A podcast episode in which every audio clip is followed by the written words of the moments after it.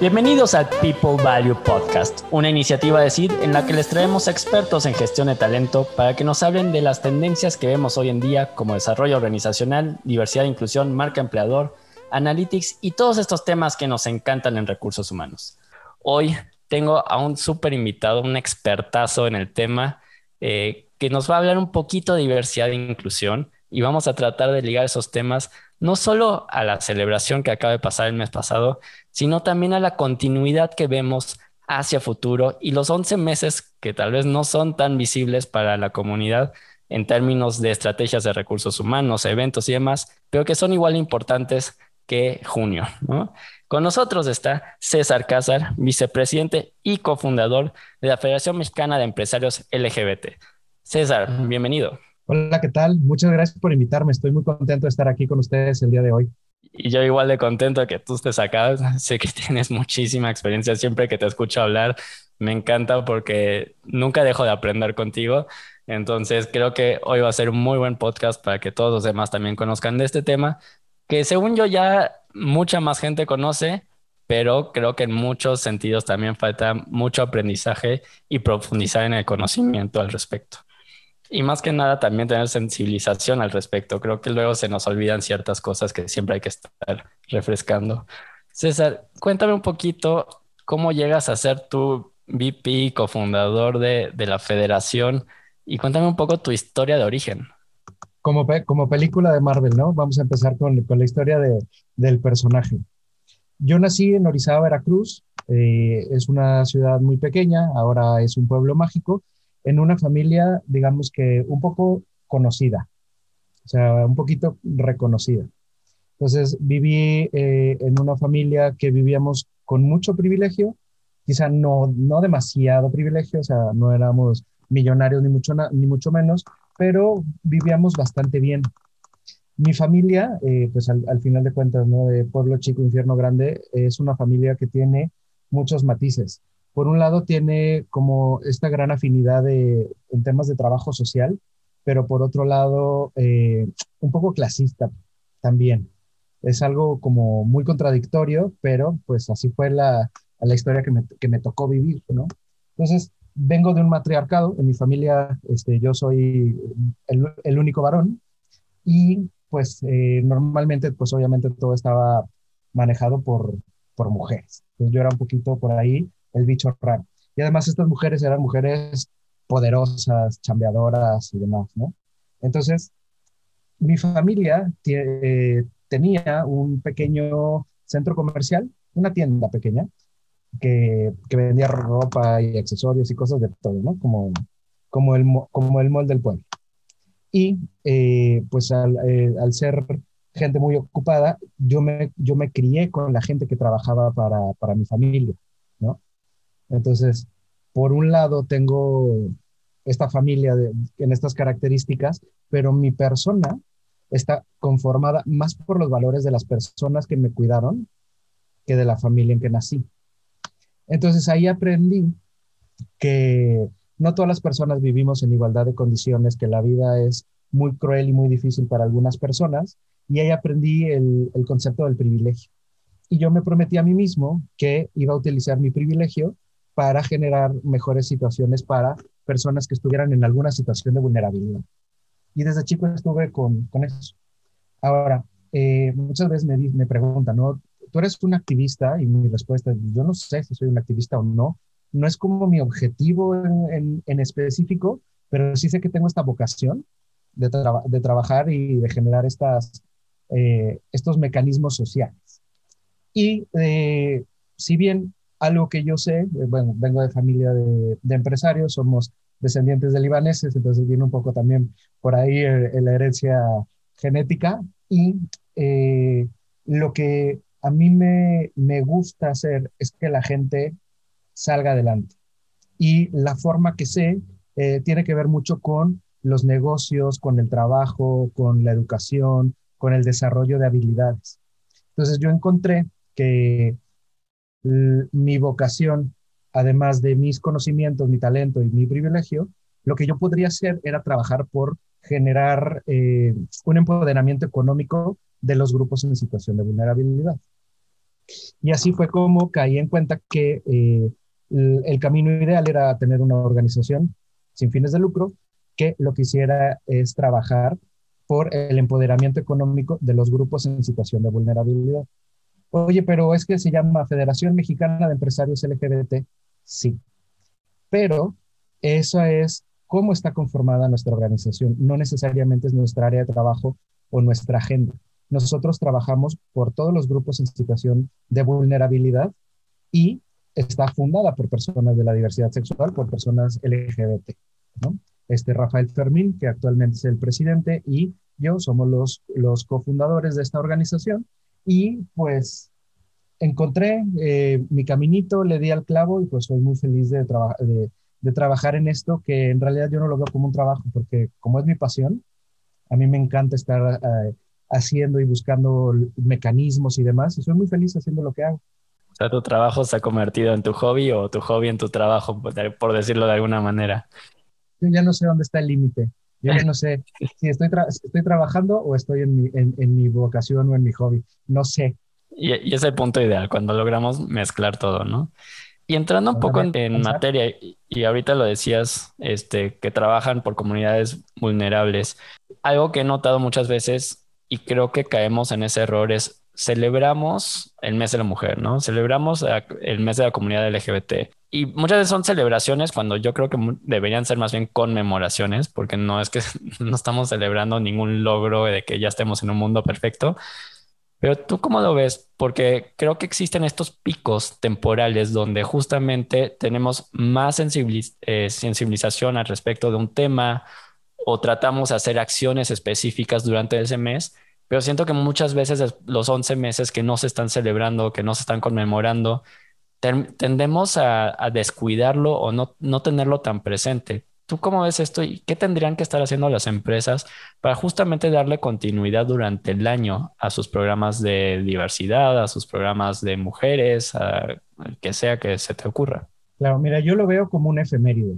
Eh, no estamos hablando de celebraciones, sino son momentos puntuales donde visibilizamos un tema. Porque las mujeres son mujeres todo el año, las personas LGBT somos LGBT todo el año, pero siempre es bueno tener un momento específico en, el calendario donde hacemos alguna acción o actividad que nos visibilice y que visibilice nuestra causa. Entonces, lo que tú me planteas es una pregunta muy difícil porque siempre hay dos bandos, ¿no? los que dicen, oye, pues estamos las empresas, nosotros estamos haciendo cosas porque, porque se nos critica, ¿no? Porque nos dicen que solamente en junio. Y por otro lado, las personas que dicen que las empresas no se tendrían que meter en la agenda, por ejemplo, de, de la marcha del orgullo, porque no es su escaparate de marketing. Y yo que trabajo desde las dos perspectivas, siempre he dicho que somos como un Pokémon híbrido, porque cuando me preguntan cuál es su posición política, digo, no hay nada más de derecha que la empresa y no hay nada más de izquierda que el derecho humano y es lo que hacemos. Entonces, estamos en todo el espectro y por eso es que conocemos las dos partes de la moneda. Entonces, cuando, cuando las personas, los activistas o, o las personas dicen que las empresas solo se acuerdan de nosotros en junio, tienen razón y no tienen razón tienen razón porque hay algunas empresas que utilizan la marcha como un escaparate para vender. Es felicidades, nos encanta que seas LGBT, pero pásate a la tienda que te den un 20% de descuento, ¿no? Eso es algo que sucede y las personas que, que tienen esa opinión tienen razón, pero eso no significa ni podemos generalizar que todas las empresas son así. ¿Por qué? Porque hay muchas empresas que están verdaderamente comprometidas con los temas de diversidad e inclusión y tienen actividades de diversidad e inclusión muy, muy en serio, muy profundas todo el año. Pero el hecho de que tú no lo veas como externo no significa que no exista, ¿no? Entonces te puedo hablar de grandes corporaciones que trabajan por temas LGBT, prestaciones, beneficios, eh, la, la atracción de talento, la compra de proveedores minoritarios, temas de responsabilidad social, un montón de sensibilizaciones hacia adentro, pero la gente afuera nunca se va a enterar ni se va a dar cuenta, ¿no? Entonces, es un poco extremista desde mi punto de vista, que digo que estoy en, en, los dos lados, decir, todas las empresas se cuelgan de, de, esto para vender más. Yo digo, yo hago esta salvedad. Sí, pero no todas, porque hay empresas que me consta con las que yo trabajo, que es mi trabajo físicamente, eh, ponerme con las empresas a trabajar en las actividades internas, te puedo dar fe y legalidad de que no siempre es así. Y, eh, por ejemplo, volviendo al ejemplo de la marcha, muchas veces decimos, eh, desfiló a Scotiabank, seguramente quieren vender más cuentas. No, no es cierto. Las personas que desfilaron son las personas que pertenecen al grupo de afinidad de diversidad sexual en Scotiabank que orgullosos portan el logo de su empresa con todo el permiso y el soporte que la empresa les da. Están marchando las personas, ¿no? No es lo mismo cuando otra empresa renta un, este, un, camión y van regalando mercancía, ¿no? Los contingentes que van a pie de las empresas son personas como tú y como yo que están haciendo su lucha por un mundo mejor desde la posición que les tocó en la sociedad. Eres el empleado, eres la empleada de un corporativo multinacional y trabajas desde ese grupo de afinidad haciendo cosas hacia adentro. Eso no me suena a marketing para nada, ¿no? Pero, insisto, el que sí lleva el gran camión con el gran sonido, repartiendo vales de descuento, esa es otra historia. Entonces existen esos dos lados de la moneda. Y lo que me gusta mucho recalcar es, las, eh, no, no, no pensemos nunca en términos absolutos de nada. Todas las empresas, no, eso no existe, porque hay mil salvedades. Hay corporativos multinacionales de origen mexicano que tienen un panorama muy específico. Tenemos corporaciones multinacionales de, origen estadounidense y otras europeas que tienen políticas globales derivadas de sus eh, de sus eh, temas de derechos en, el país de origen, ¿no? Entonces, no son siempre los, los mismos escenarios. Hay empresas que están súper avanzadas y hay empresas que van empezando y con toda la humildad del mundo te dicen, no tenemos ni idea de cómo hacerlo, pero estamos 100% convencidos de, de, que lo queremos hacer.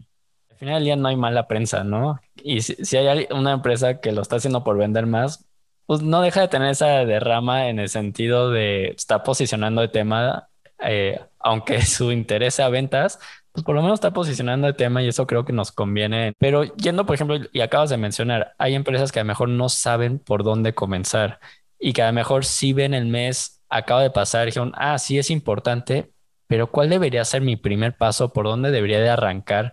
Ahora que tal vez tengo esta sensibilización que acabo de verlo el mes, que muchas empresas hicieron muchas cosas y que incluso se benefician de ello, ¿por dónde arranco? Yo que a lo mejor no tengo absolutamente nada dentro de mi empresa. Es más, tal vez ni siquiera sé qué significa diversidad e inclusión en eh, sentido amplio o DEI, que es ahorita la abreviación que más se usa.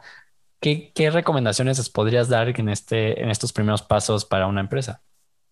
En realidad es muy fácil y es ser congruente. Es, ¿Nos importa o no nos importa? Y si algo nos importa, lo ponemos en papel. Y ese papel se llama política de diversidad, ¿no? Que es una política, no es un parrafito en nuestro sitio web, no es un bonito pensamiento adornado con flores, es una política que tiene sanciones, tiene, eh, tiene estatutos, tiene toda esta, esta, esta, este clausulado que además se linkea, se vincula con el código de ética, con la política de sanciones, con los reglamentos internos, etcétera, ¿no? Entonces, lo primero es decir, ¿lo vamos a hacer o no lo vamos a hacer? Y en el momento que dicen, bueno, sí lo vamos a hacer, el primer, primer paso es hacer la política de diversidad, porque ahí se ponen todas las reglas del juego, donde estamos diciendo eh, explícitamente, estamos comprometidos con la diversidad e inclusión y no aceptamos casos de discriminación, ¿no? Ya está puesta por escrito. Ese es el primer, primer paso. Después de eso, eh, lo que sigue es hacérselo llegar a todos los colaboradores y colaboradoras de la empresa para que sepan de que esta política existe, que esto es un, interés, y de ahí pues ya van surgiendo diferentes acciones. Por ejemplo, lo que nosotros hacemos con las empresas es hacerles un diagnóstico muy profundo, revisión y corrección de políticas, de procesos, hacer, ya se van haciendo capacitaciones específicas, por ejemplo, en reclutamiento, de reclutamiento libre de sesgos, en la cadena de suministro, pues compra de proveedores diversos, etcétera, ¿no? Entonces vamos, se va, se va trabajando cada una de las áreas, entendiendo la diversidad en general y cómo se aplica la diversidad en su área de trabajo. Y después de eso, todo es actividad tras actividad tras actividad. Ahorita que mencionabas la política, este, ¿qué se entiende por diversidad? ¿Qué se entiende por inclusión? ¿Qué se entiende por equidad? Que son ahorita estos, términos que a lo mejor no todo el mundo de los que nos están escuchando entienden. ¿Nos podrías dar como una pequeña guía al respecto? El objetivo en general, o sea, antes de, de, que, de que, te cuente un poquito los conceptos, es que todos tengamos los, los mismos accesos. Eso es lo que busca diversidad e inclusión, ¿no? Porque, por ejemplo, cuando hacemos capacitaciones con las empresas, yo les pregunto a las personas que están en la capacitación, ¿qué es para ustedes diversidad? Y todos dicen, pues que somos diferentes, cosas así. Entonces les digo, ¿y por qué entonces, cuando ustedes escuchan diversidad dentro de la empresa, piensan en equidad de género, personas con discapacidad y comunidad LGBT? Porque es diferente tu versión. Lo, que, lo que sucede es que cuando nosotros escuchamos dentro del corporativo el concepto de diversidad, pensamos y nos confundimos que son actividades para los grupos en situación de vulnerabilidad. Y eso no es cierto del todo. ¿Por qué? Porque si lo que buscamos es esta equidad y todos tener como, como la igualdad de oportunidades, eso significa también hombre heterosexual blanco en puesto de poder, ¿no? Significa todos. Son los mecanismos que hacen las empresas para que todas las personas tengan eh, eh igualdad de oportunidades. Entonces, eso en general, ¿de qué se trata? Ahora, pues diversidad es, es, es, es, esto que te platico y luego hay otro concepto que me gusta mucho plantear, ¿no? La igualdad. Cuando, cuando nosotros hablamos de igualdad, a mí me gusta hacer un ejemplo. Si yo por 30 segundos fuera la persona que lleva prestaciones y beneficios de su empresa y les dijera, la nueva prestación para todas, todos y todes son zapatos del número 5, ¿qué me dirían ustedes? Pues es que yo soy del 4, yo soy del 8. ¿Y qué pasa si ante esa eh, levantar la mano y, e, y, decir, oye, yo soy del 4, yo te contesto, no, no, no, no, no, es que yo no veo diferencia. Para mí todos somos iguales. Eso es contradictorio a la diversidad y suele ser la respuesta automática que se da cuando no se entienden bien los conceptos, ¿no? Entonces, el, el, este tema de igualdad, de alguna manera, asume que todas las personas están dentro de un estándar. Y quien no cumple ese estándar, pues se queda por fuera, pero no te das cuenta. ¿Qué pasa si yo te digo, la nueva prestación para todas, todos y todes es zapatos? ¿De qué número te los pido? De esa manera nos estamos asegurando que todos tengan la misma, el, el acceso a la misma cosa, entendiendo y celebrando que somos diferentes. Entonces, la igualdad sirve para muchas cosas, pero en algunos contextos se queda corta porque asume que todas las personas somos iguales. Y el de inclusión me encanta, porque algún, a mí una vez me, me invitaron a participar en la creación de un brief, bueno, en, en, en, escribir un brief para una campaña publicitaria que originalmente era, o sea, como la primera idea de borrador era un México incluyente con la comunidad LGBT. Y mi primera participación fue levantar la mano. Dije, yo tengo un par de dudas. Hasta donde yo sé, soy gay. Y si no soy gay, infórmenme, ¿no? Y segundo, este documento que tengo aquí dice que soy mexicano. También, por favor, infórmenme en qué momento dejé de ser mexicano o en qué momento dejé de ser gay. Por otro lado, ya para terminar mi, este, mi intervención en estas, en estas preguntas, ¿quién tiene el poder y la potestad de permitirme a mí ser gay o ser mexicano o no permitirme que sea o gay o mexicano? Entonces, la inclusión es una palabra muy bonita, pero es más importante entender el subtexto de la palabra, porque yo te voy a poner un ejemplo. Yo puedo ser incluyente y decirte algo así. Yo, ser superior, blanco, hombre heterosexual, te permito a ti ser inferior, moreno, feo, eh, eh, lo que tú quieras, ¿no? Te voy a dar chance que, seas parte de mi grupo, porque yo soy muy moderno, ¿no? No estamos en el mismo nivel, pero te voy a dar chance porque está de moda. Eso también es inclusión, pero está de la patada, ¿no? Entonces, cuando hacemos mucho énfasis en la palabra inclusión, podemos estamos cometiendo sin darnos cuenta dos errores. Primero, te estoy diciendo que tú y yo no, tenemos, no, no valemos lo mismo. Y la segunda cosa que te estoy diciendo es que tú no perteneces de una manera natural en este espacio. Estamos haciendo un esfuerzo artificial por, por meterte, ¿no? Y esto, para, para la persona a la que buscas incluir, está fatal, es horrible. ¿no? Entonces, es muy importante entender que cuando, cuando hablamos de inclusión, no es que les estemos haciendo un favor, simplemente somos humanos decentes, ¿no? Y que tengamos mucho cuidado en cuando, en cuando utilicemos este concepto para no hacer sentir a la otra persona o excluida o que no, es, o que no tiene la misma valía que, que nosotros. Sí, justo me quedé pensando ahorita, ¿no? Es como no, no incluir en exceso, ¿no? O sea, no hacer notar que te estoy incluyendo con tal de alcanzar una métrica de talento o un número ahí que definimos a nivel estratégico, pero que no tiene un fondo ni, ni es humano, como dices tú, ¿no? O sea, que no, que no estamos tratando esa relación como una relación humana uno a uno, que somos, sí, como dices, no de la misma talla de zapato, pero los dos necesitamos zapato, ¿no? Este, y creo que eso me hace pensar mucho en, en hacia dónde nos estamos yendo como país. O sea, ¿cómo lo has visto tú? ¿Ha ido mejorando esto? ¿Nos hemos vuelto más humanos? ¿O crees que sigue habiendo ahorita muchas barreras, llamémosle barreras de acceso a, personas, tanto por esta inclusión excesiva o por exclusión completa? Pues yo no creo que, que haya una inclusión excesiva.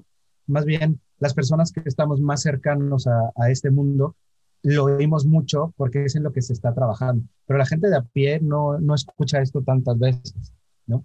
A lo mejor para pues, la, gente que está en recursos humanos, en organizaciones de la sociedad civil, todos los días, las 24 horas estamos en eso y nos es muy familiar, pero la gente allá afuera no lo sabe. Por eso pasa este ejemplo de la, de, la gente que opina sobre las empresas en, las marchas, ¿no? En realidad desconocen lo que, lo, lo que está sucediendo. Solo vieron un pedacito que tienen toda la razón, pero hay más información alrededor de esto. Primero es esta parte, ¿no? O sea, no, no creo que haya una sobresaturación de, del tema y creo que eh, es importante hablar de los temas, es importante tener estas fechas, estas efemérides, estas celebraciones, estos días de visibilidad y hablar de estos temas, porque el objetivo es que cuando hablemos de, un tema sensible como las personas transgénero, ¿no? El, el, equal pay de, entre hombres y mujeres, sea algo tan absurdo como si yo te dijera, oye, tú sabes que aquí alrededor de nosotros hay aire. ¿No? Que, que, tú me voltees a ver con cara de, ajá, y cuando lleguemos a ese punto es cuando realmente lograremos este objetivo de equidad.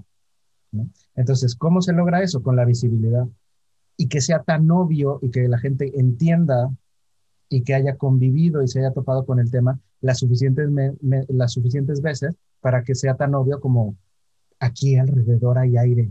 ¿Sabías?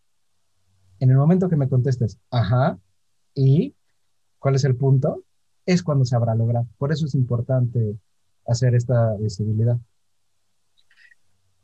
¿Y ves algún cambio generacional? O sea, no sé, a mí me ha tocado trabajar con muchos, eh, ya les digo niños, este, generación Z, que siento que ya es como mucho más normal, ¿no? O sea, mm, ya no, no es como algo raro cuando, cuando se habla del tema, es como, ah, sí, o sea, eh, justo el ejemplo que dices, cuando dices, aquí hay aire, para ellos sí es como, pues sí, sí hay aire, ¿no? En general, es, es una tendencia que estoy viendo. ¿Tú, tú lo ves también desde, lo, desde lo que tú trabajas?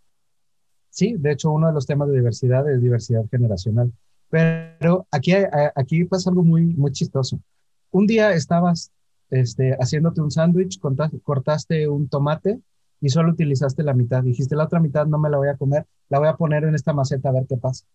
Y luego dentro de dos semanas volteas a ver la maceta y dices, hay un tomate. ¿Cómo salió una planta, no? ¿Por qué nos sorprende que las generaciones nuevas estén más integradas con el tema si hemos luchado y luchado generaciones y generaciones y generaciones por lograrlo. Es el resultado del trabajo de años y años de gente que ha dado su tiempo, su vida, sus cuerpos por generar lo que nosotros tenemos.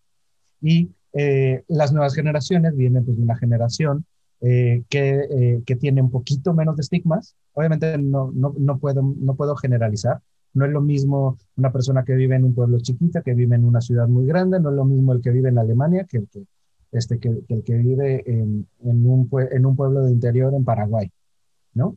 Entonces, no hay recetas, no es que siempre sea así, pero estamos viendo los resultados del trabajo de años, ¿no?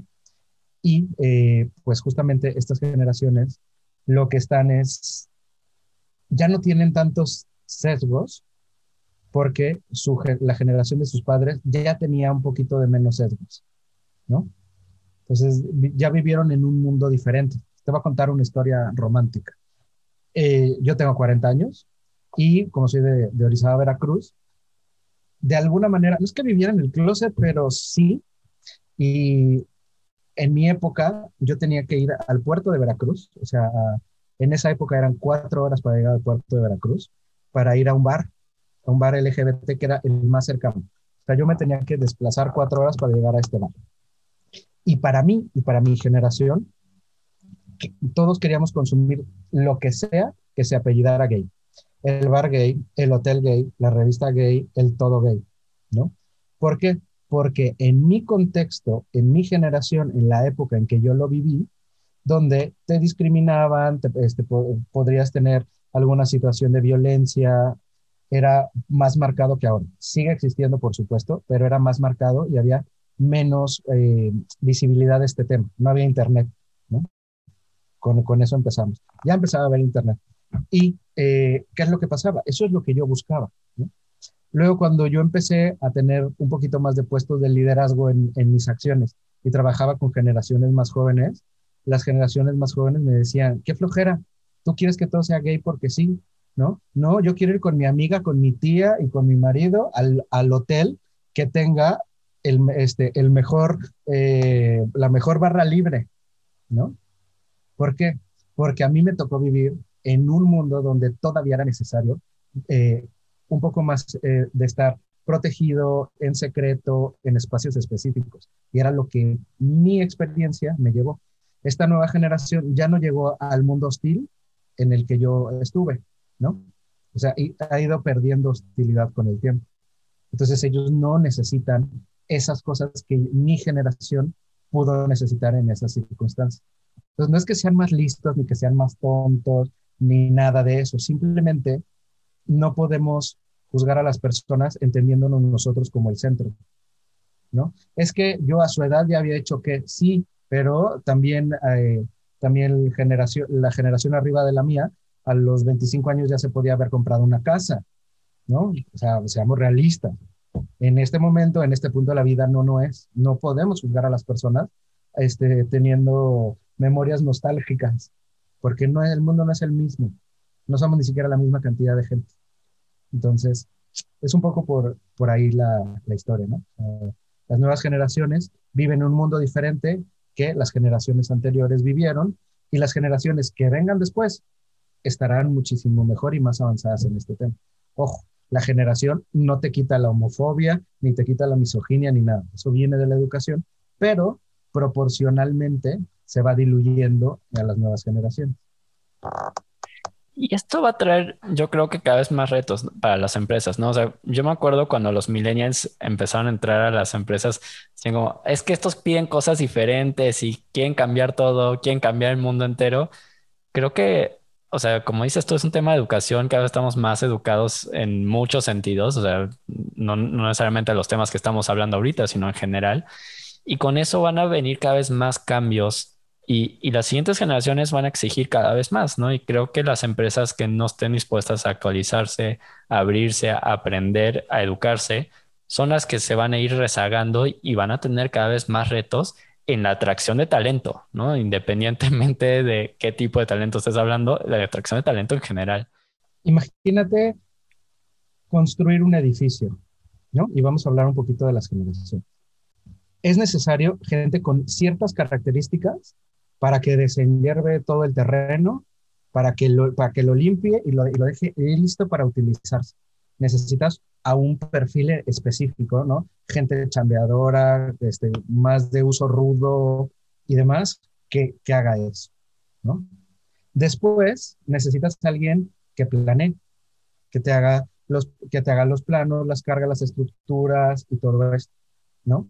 Que no necesariamente tiene que tener la misma fuerza física y ese empuje que la, que, la generación que quita la, la, hierba y quita las piedras del terreno.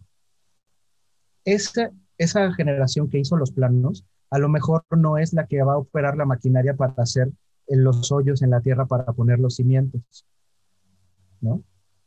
Ni la generación que hará la decoración de interiores, ¿no? Cada generación vive cosas específicas y son necesarias. Si nosotros tuviéramos solo baby boomers dentro de la empresa, pues tendríamos el terreno más limpio, pero ningún edificio. Discúlpenme, ¿no? Tendríamos el terreno más limpio y sin ninguna piedra y estarían aburridísimos porque ya no hay ninguna piedra que quitar, ¿no? Si tuviéramos una siguiente generación, no sé, por ejemplo, generación X, tendríamos un montón de ideas de qué construir, pero ninguna cosa construida, ¿no? Cada generación aporta algo diferente en esta metáfora de la construcción de un edificio, ¿no? Entonces, ¿qué pasa cuando, cuando no somos, cuando no entendemos que la edad no significa nada? Pues que le damos más valor a la persona de mayor edad. Pues una persona de mayor edad, ni ganas le ponen, le vale gorro, ¿no? Y hay, este, puede haber críticas entre generaciones, ¿no? Hay el señor que no sabe usar la tecnología, ¿no? Y luego el, el adulto que dice los millennials, ojo señores, los millennials tenemos 40 años, este, los que pueden decir, ay, las nuevas generaciones, los generación, este, generación Z, todo les duele, todo les molesta, no aguantan nada. A ver, configúrate el iPad, ¿no? A ver, haz, esto. Cada quien tiene lo suyo. Y en el momento en que uno critica al otro, ya valió. Las dos son complementarias. Tú haces el plano, yo construyo. Eso es lo importante de las generaciones. Utilizar la innovación que tienen las nuevas generaciones, las nuevas formas de ver el mundo y el conocimiento y la experiencia que tienen las generaciones más altas. Eso es un ganar-ganar. Pero si se pelean por, por quién, es, quién es más fregón, pues, pues ya valimos, ¿no? La realidad es que en la historia de la humanidad siempre ha sido así. O sea, te puedo encontrar citas de Aristóteles criticando a las generaciones más jóvenes por estar como flojos alrededor de las fuentes, este, platicando entre ellos sin trabajar, ¿no? Creo que es algo que siempre nos ha pasado y eventualmente nos va a pasar a nosotros y creo que lo importante es que aprendamos esto y tratemos de, de tener menos divisiones entre generaciones.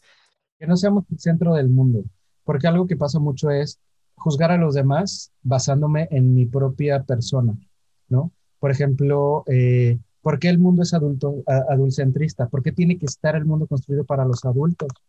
¿Y por qué no para los niños? ¿Y por qué no dejamos que los niños eh, tengan una participación más activa en su vida, en sus decisiones, en sus cosas? ¿No? Porque, porque hicimos un mundo de adultos. Cuando crezcas, eso está muy mal, ¿no? Porque dijimos, tienes útero, te toca ganar menos dinero. El género no existe, es un constructo social. Aleatoriamente, bueno, no aleatoriamente, la humanidad dijo, todo lo que hay, por lo menos en el español, lo vamos a dividir en dos bolsitas. En, la, en, una vamos a poner este, la fuerza, lo masculino y el pene. En otra vamos a poner la vagina y vamos a ponerle, no sé, algo que no queramos para nosotros. Por ejemplo, debilidad y todas las cosas que no queremos, échale a la otra bolsa. Total, nosotros estamos dividiendo las cosas. Generamos esos, esos, esos estigmas específicamente para, para los temas de género, para, para los temas de la mujer, y se los achacamos y vivimos basándonos en un montón de estigmas que nosotros mismos nos inventamos. es, es algo terrible. En que la naturaleza no existe, ¿no? Nuestra naturaleza no existe. Este, déjame hacer un cambio un poco radical de tema. Bueno, no tan radical porque sigue siendo bajo la misma temática general, pero ¿cómo has visto ahorita el tema de home office que en mi perspectiva no va a desaparecer? O sea, si vamos a regresar tal vez a mecanismos híbridos donde vamos a regresar a la oficina. ¿Cómo cambia todo este tema? Porque yo me acuerdo antes de la pandemia estábamos empezando a hablar de espacios inclusivos, este, ciertos cambios en la infraestructura de las oficinas ¿Qué retos trae ahorita para, para todos estos temas de diversidad e inclusión el tema de trabajo desde casa? Pues mira, es una pregunta muy complicada porque tiene como mucho, muchos caminos de respuesta. O sea, no hay, no, hay una, no hay solo un punto de vista para observarlo, ¿no? Lo primero es, antes nosotros dábamos mucho valor a ciertas cosas, como hace rato decía, es mayor, pues debe saber más, es más importante que alguien menor, ¿no? Pues aquí pasa eh, un poco lo mismo, ¿no? Se sobrevaloraba las horas de, de poner el trasero en la silla más que los resultados. Y eso es una, eso es una, no es que sea una mala práctica, pero es algo que no realmente le aporta valor al trabajo. O sea, las horas de estar sentado frente a una computadora no te garantizan que esas ocho horas que estuviste sentado ahí hayan generado valor. Entonces, todo tendría que ser un poco más hacia, hacia objetivos. Pero a las empresas les daba un poco de temor en general poder tener como cierto control de las cosas, pero porque, tiene, porque todavía tenían la visión de necesito que trabaje ocho horas, como si eso significara algo, ¿no? Entonces, cuando las empresas no tienen como en su, en su forma de trabajo o en su liderazgo es, eh, sin este micromanagement, es, yo necesito que tú me generes esto, que me lo entregues de esta manera, si quieres trabajar a las 5 de la mañana, a mí me da igual, pero yo lo necesito para el miércoles. Si eso es lo que vale, entonces eh, es más fácil para, esa, para las empresas que tienen este tipo de liderazgo trabajar de una, de una manera digital, de, este, de esta manera del teletrabajo. ¿Por qué? Porque tú al final de cuentas le pagas a la persona no por las horas que le pone, sino por los resultados que te da. ¿no? Y a quien mejores resultados te da, tendría que ser a quien promueves, no a la persona de mayor edad, ni a las personas con pene, etcétera, ¿no? Entonces tendría que ver un poco un poco más eso. Y un poquito a la fuerza, la, vida nos llevó a este, a este mundo donde tuvimos que trabajar de manera digital por el tema de la pandemia y resulta que funcionó y resulta que la productividad aumentó muchísimo, ¿no? Y las empresas se dieron cuenta que tener estos grandes monstruos corporativos que les cuestan muchísimo, muchísimo dinero de mantener, no necesariamente les aportan más valor que a las, eh, que, las personas puedan trabajar en su casa. Otra de, otra de las cosas que son importantes para esto es entender que una persona teóricamente trabaja ocho horas. Teóricamente, mi México querido sabe que no es así. ¿Y qué es lo que pasa? Ciudades grandes, no vives enfrente del corporativo. Necesitas por lo menos una hora para llegar, en la mayoría de los casos, a tu puesto de trabajo y otra hora para regresar. ¿A qué hora? O sea, si ya de entrada llevas 10 horas, más el tiempo que tardaste en despertarte, desayunarte, prepararte y todo lo demás, y cuando llegues a cenar, ¿en qué momento fuiste al gimnasio? ¿En qué momento jugaste con tus hijos? ¿En qué momento tuviste vida personal? Ese esquema terminaba, termina quemando a la gente y, y disminuyendo mucho su motivación. Y eso genera que no, que no, que no aportes tanto valor. Pero si trabajas desde casa, cumples con tus objetivos y tienes más tiempo para ti, ¿qué mejor que eso? Que puedas trabajar de una manera cómoda. O también cuando trabajamos en oficinas, este, siempre hay gente que está pasando, aunque todos utilicemos audífonos, siempre hay alguien que va a ir a tu lugar y te va a decir, oye Juanito, ya viste que no sé qué, oye Chuchita, tal cosa y demás, siempre te están interrumpiendo. En tu caso también sucederá, pero es diferente, es un poco diferente. Ahora, aquí también entra el tema del privilegio. Si tienes el privilegio de vivir en, una casa donde puedes tener un espacio para trabajar, está sensacional. Pero si tu casa es un, lugar de 30 metros cuadrados y hay cuatro personas, se convierte en un problema. Porque no hay, no hay forma de hacerlo de una manera decorosa, ¿no? Termina siendo un poco más estresante. Entonces, ¿cuál es la respuesta? la respuesta es que exista esta flexibilidad, que las personas elijan en qué, en, qué esquema o en qué forma de trabajo son más productivas, porque a, a ti te van a pagar por hacer tu chamba. Y si para ti es más fácil concentrarte en la oficina, pues tendrás un espacio en la oficina. Y si para ti es más redituable generar el, el, valor de tu trabajo desde casa, que lo puedas hacer. ¿no? Pero insisto, lo importante es quitar este mindset de las horas de estar sentado frente a la computadora, no haciendo nada, pero cumpliendo ocho horas de estar sentado, versus el trabajar por objetivos, el alcanzar metas específicas. Cuando las empresas entienden este, este concepto, da igual si están aquí, si están en, en, otro lado, y sobre todo ahorran muchos costos.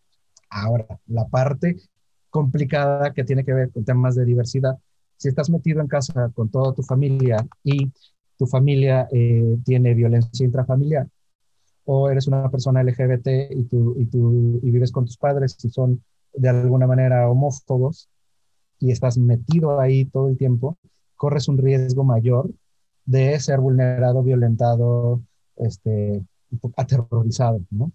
Sí, este, en el caso de, de las mujeres que, eh, que, puedan vivir en una situación de, de, violencia intrafamiliar, el hecho de estar más tiempo en casa en, con tu agresor, que tristemente puede ser una persona de tu familia, también es más complicado. Entonces, eso es algo que se tiene que tomar muy, muy en cuenta porque no todos los casos son iguales. Y cuando hablamos de diversidad, inclusión y los grupos en situación de vulnerabilidad, las personas con discapacidad, las personas LGBT, eh, las mujeres en la equidad de género, las empresas no se han dado cuenta todavía que estamos ante la creación de un nuevo grupo en situación de, la, de vulnerabilidad, que son las víctimas de la pandemia. ¿no? Entonces, por ejemplo, en, en, Colombia hay víctimas del conflicto armado. En México no tenemos ese grupo en situación de vulnerabilidad, ¿no? En México un grupo en situación de vulnerabilidad. En Estados Unidos un grupo en situación de vulnerabilidad son los hispánicos, ¿no? Pues sí, claro. Pero en México, pues ser hispano, pues no hay ningún, porque todos somos hispanos, ¿no?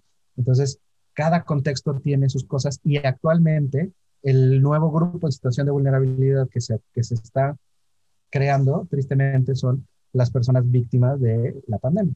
¿Qué entiendes tú por personas víctimas de la pandemia? Porque creo que es un concepto que sí es muy importante, pero también mucha gente no, no ha pelado, como dices, se está creando y a lo mejor no todos lo entienden. Sí, o sea, todavía no hay cosas escritas, todavía no hay estudios, pero yo trabajo en esto y me doy cuenta. Un grupo en situación de vulnerabilidad es una persona que por la pandemia no pudo trabajar, este, tuvo que dejar de trabajar, que tiene secuelas eh, físicas de haber este, contraído el virus, ¿no?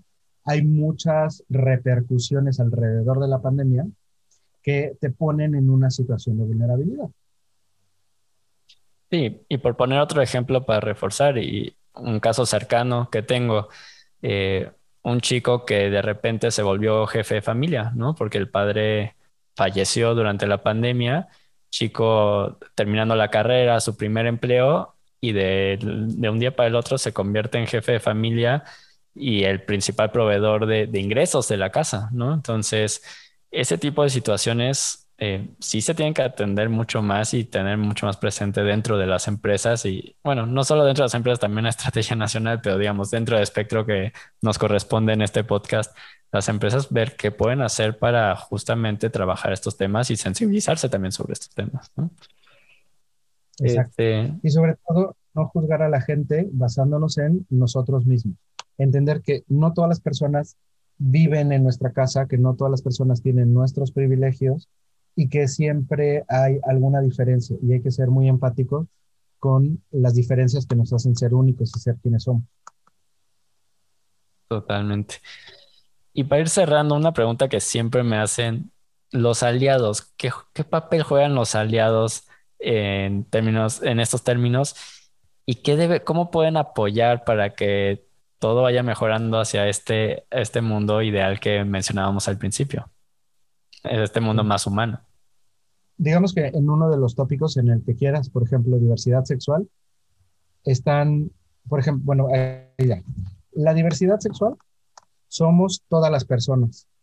Todas las formas de identificarse, todas las formas de amar, somos diversidad sexual. Las personas heterosexuales son diversidad sexual. Hay personas a las cuales se les violenta, se les denigra, se les insulta, se les asesina por su identidad o por su orientación.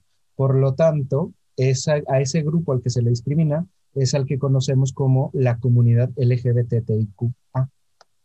¿Okay? Entonces, la diversidad sexual somos todas las personas, en la comunidad LGBTIQA son las personas a las cuales se les violenta y se les vulnera por su identidad o por su orientación.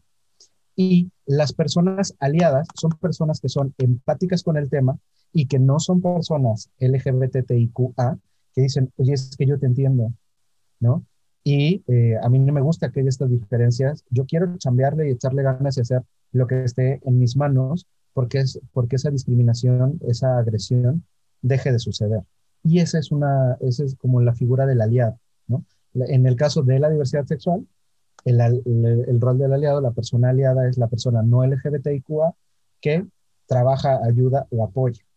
Y normalmente me preguntan, y, por ejemplo, ¿qué cosas pueden ser un aliado? Pues primero es no seas cómplice. Por ejemplo, eh, si tú estás en la oficina y tu vecino cuenta un chiste homófobo, haz algo al respecto. No lo, no lo interrumpas, no lo dejes en exhibición, no lo ridiculices en público, pero sí cuando, cuando hay un momento que puedan estar a solas, dile, oye compadre, tú muy mal, ¿no? Te ves mal, eso está mal, este, esto tiene un costo de discriminación, piensa en las personas, ta, ta, ta. ¿A ti nunca te ofendieron por algo? O sea, tú estás haciendo broma por, por, porque esa persona tiene sentimientos y ama a otra persona.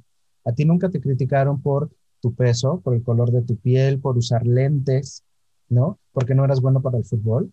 ¿Qué sentiste cuando te hicieron eso? ¿Por qué tú te convertiste en ese agresor en otro grupo?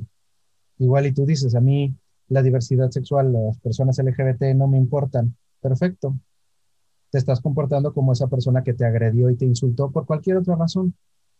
Pero como yo no uso lentes, como yo, como yo sí juego bien fútbol, entonces ya no cuenta, ¿no? Entonces, eso es eh, un poco el entender, el no ser cómplices de estos casos, no criticar ni, ni apedrear a las personas, porque la mayoría de, estos casos no es un odio, la mayoría no vienen de un odio, vienen de una ignorancia y de que culturalmente, entre comillas y muchas comillas y más comillas, así se usa, ¿no? Es que así, así, así nos llevamos, es que así es entre hombres. No, señor. No es solo eso, sino que tu comentario, sumado al de otras personas que piensan como tú, hacen que las personas mueran. Sí, totalmente cierto. Y me, me quedo un poquito sin palabras, pero es cierto, ¿no? Y a veces ese comentario pequeño que a lo mejor nosotros no le damos tanta importancia, se convierte en un detonador para que alguien sí se muera, ¿no? Y, eso es lo que tenemos que cuidar en nuestro día a día, las palabras, el lenguaje, los gestos, este, las miradas incluso, que a veces terminan siendo de peso mucho más grande del que uno se puede imaginar eh, y que tenemos que evitar a toda costa. ¿Sabes cuánto le cuesta a nuestro país la discriminación solamente de lesbianas, gays y bisexuales? 80 billones de dólares. Yo soy muy malo para los números, yo no sabría a cuántos refrescos equivale eso o, qué te puedes comprar con 80 billones de dólares. Y lo que hicimos fue convertirlo a algo que sí conocemos y es nuestro país. Y resulta que esos 80 billones de dólares equivalen al Producto Interno Bruto de Colima, Michoacán, Guerrero, Oaxaca y Tlaxcala, de cinco estados de nuestro país. Ese jijiji jajaja de, de las personas LGBT, LGB le cuesta al país el Producto Interno Brunco de, cinco estados de nuestro país. Entonces, no nada más es el chiste, no nada más es la vida de la gente, también le afecta a la economía eh, esas, esas microagresiones o agresiones, por supuesto. Muy fuerte y cierto. César, ¿algo más que nos quieras decir para ir cerrando este podcast? Pues yo creo que ya platicamos de, de la mayoría de los temas. Estoy muy contento de, de haber estado aquí contigo hoy platicando de este tema tan interesante.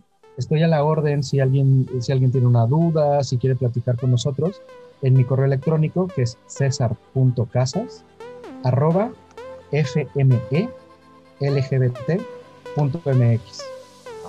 Así que sin pena, sin miedo, escríbanos y con mucho gusto podemos platicar.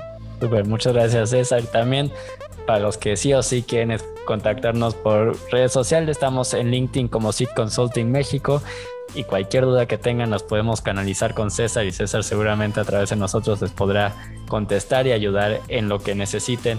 Gracias a César por estar hoy con nosotros, por iluminarnos un poco más en estos temas y gracias a todos que nos escuchan por prestarnos sus oídos un rato. Compártanos sus reflexiones en LinkedIn y nos escuchamos en la próxima.